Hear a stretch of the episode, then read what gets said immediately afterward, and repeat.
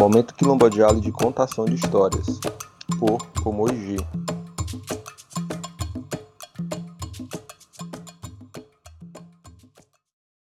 Epa, babá! Itã de Oxalá. Oxalufã é banhado com água fresca e limpa ao sair da prisão.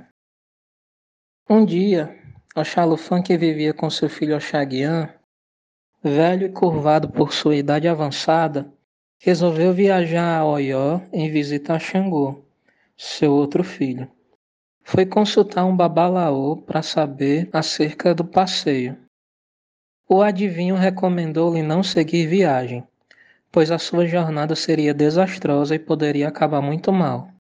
Mesmo assim, Oxalufã, por teimosia, resolveu não renunciar à sua intenção.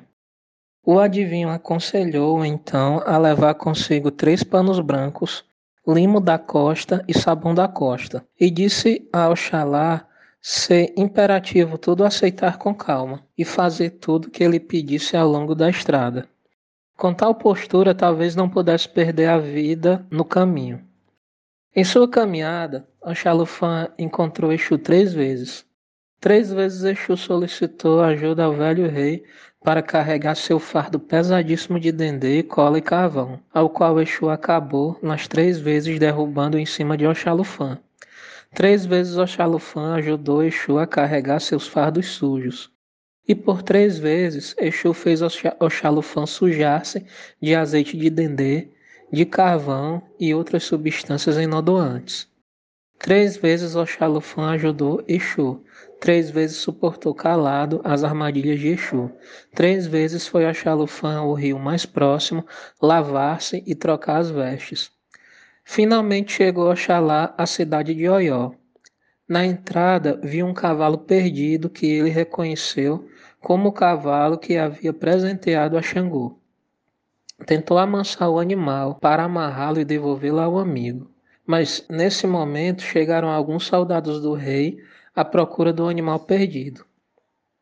Viram a Xalufã com o cavalo e pensaram tratar-se do ladrão do animal. Maltrataram e prenderam a Xalufã. Sempre calado, o orixá deixou-se levar prisioneiro. Magoado e desgostoso, foi arrastado ao cárcere sem comiseração. O tempo passou e Oxalufã continuava preso e sem direito de defesa. Humilhado, decidiu que aquele povo presunçoso e injusto merecia uma lição. O velho orixá usou de seus poderes e vingou-se de Oió. Assim, Oió viveu por longos sete anos a mais profunda seca, e as mulheres e os campos tornaram-se estéreis, e muitas doenças incuráveis assolaram o reino. O rei Xangô, em desespero, consultou o babalaô da corte e soube que um velho sofria injustamente como prisioneiro, pagando por um crime que não cometera. Disse-lhe também que o velho nunca havia reclamado, mas que sua vingança tinha sido a mais terrível. Xangô correu imediatamente para a prisão. Para seu espanto, o velho aprisionado era Xalufã. Xangô ordenou que trouxessem água do rio para lavar o rei água limpa e fresca das fontes para banhar o velho orixá. Que lavassem seu corpo e o untassem com limo da costa, que providenciassem os panos mais alvos para envolvê-lo. O rei de Oió mandou seus súditos vestirem-se de branco também, e determinou que todos permanecessem em silêncio, pois era preciso, respeitosamente, pedir perdão ao Xalufã. Xangô vestiu-se também de branco, e nas suas costas carregou o velho rei, e o levou para suas festas em sua homenagem. E todo o seu povo saudava Oxalá, e todo o povo saudava Airá, o Xangô branco.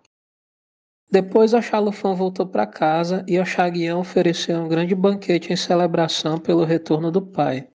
Terminadas as homenagens, Oxalá partiu de volta para casa.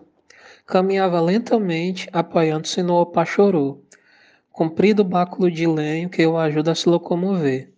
Seus acompanhantes cobriam-no com o branco alá, alvo pálio que protege o velho orixá da luz e do calor do sol.